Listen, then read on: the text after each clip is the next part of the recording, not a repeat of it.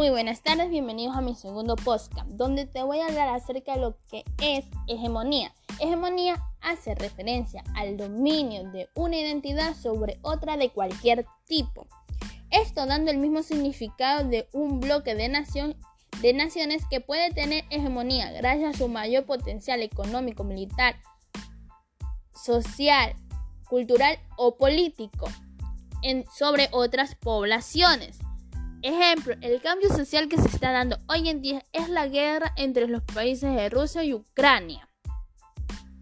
Podemos decir que el interés que tiene Rusia en Ucrania no es nuevo, ya que en el año 2013, con la llegada al poder en Kiev de Viktor Yanukovych, Moscú vio la oportunidad de conseguir un mayor control sobre la ex República Soviética así que ofreció al gobierno ucraniano una bajada de los precios del gas si el país entraba, entraba a formar parte de la Unión Económica Postsoviética.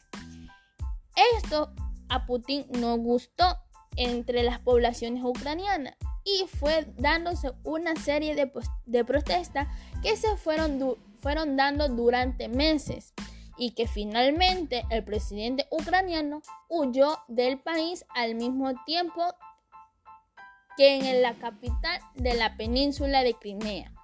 Militantes por rusos con el apoyo de militares rusos infiltrados comenzaban a enfrentarse partidarios de la Unión de Ucrania. Y a su vez Rusia atacó Ucrania y algunas de sus tropas ya ingresaron a territorio ucraniano, en la, en la, que se puede calificar como el inicio de una invasión. El presidente ruso Vladimir Putin decidió lanzar una operación militar especial, destruyendo con misiles las infraestructuras militares ucranianas. El día 24 de febrero a las 5 horas locales. Esta acción puso al mundo en alerta manifestándose las grandes potencias en contra y ya pensando en las, en las acciones y medidas que tomarían al respecto. En Ucrania, el presidente Volikansky declaró la ley marcial, mientras que Joe Biden condenó el ataque injustificativo de Rusia. El presidente de Estados Unidos, Joe Biden, ha gastado un enorme capital diplomático en contrarrestar el ataque ruso a Ucrania.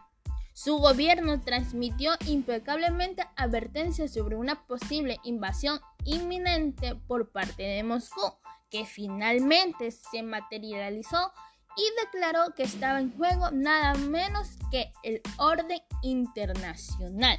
Pero Biden también ha dejado en claro que los estadounidenses no están dispuestos a combatir, aunque los rusos claramente lo están.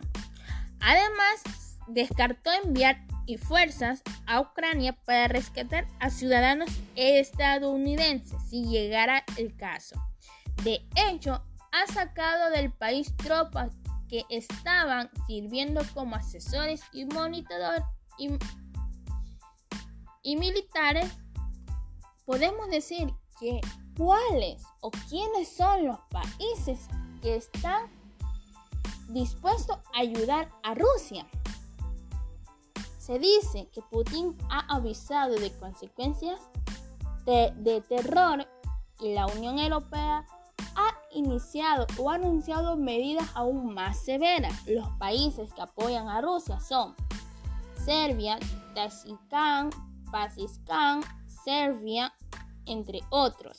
Los países que apoyan a Ucrania son la mayoría de los países de la OTAN y de la Unión Europea, como Estados Unidos, Canadá, Reino Unido, Francia, España, Portugal, Italia, Noruega y los Países Bajos como Dinamarca, Bulgaria, Rumania, Montenegro, Austria, Finlandia, Irlanda, Hungría y Australia. Austria no son miembros de la OTAN, pero sí de la UN. Esto se están dando algunos países por definirse. Muchas gracias por haber escuchado mi segundo podcast.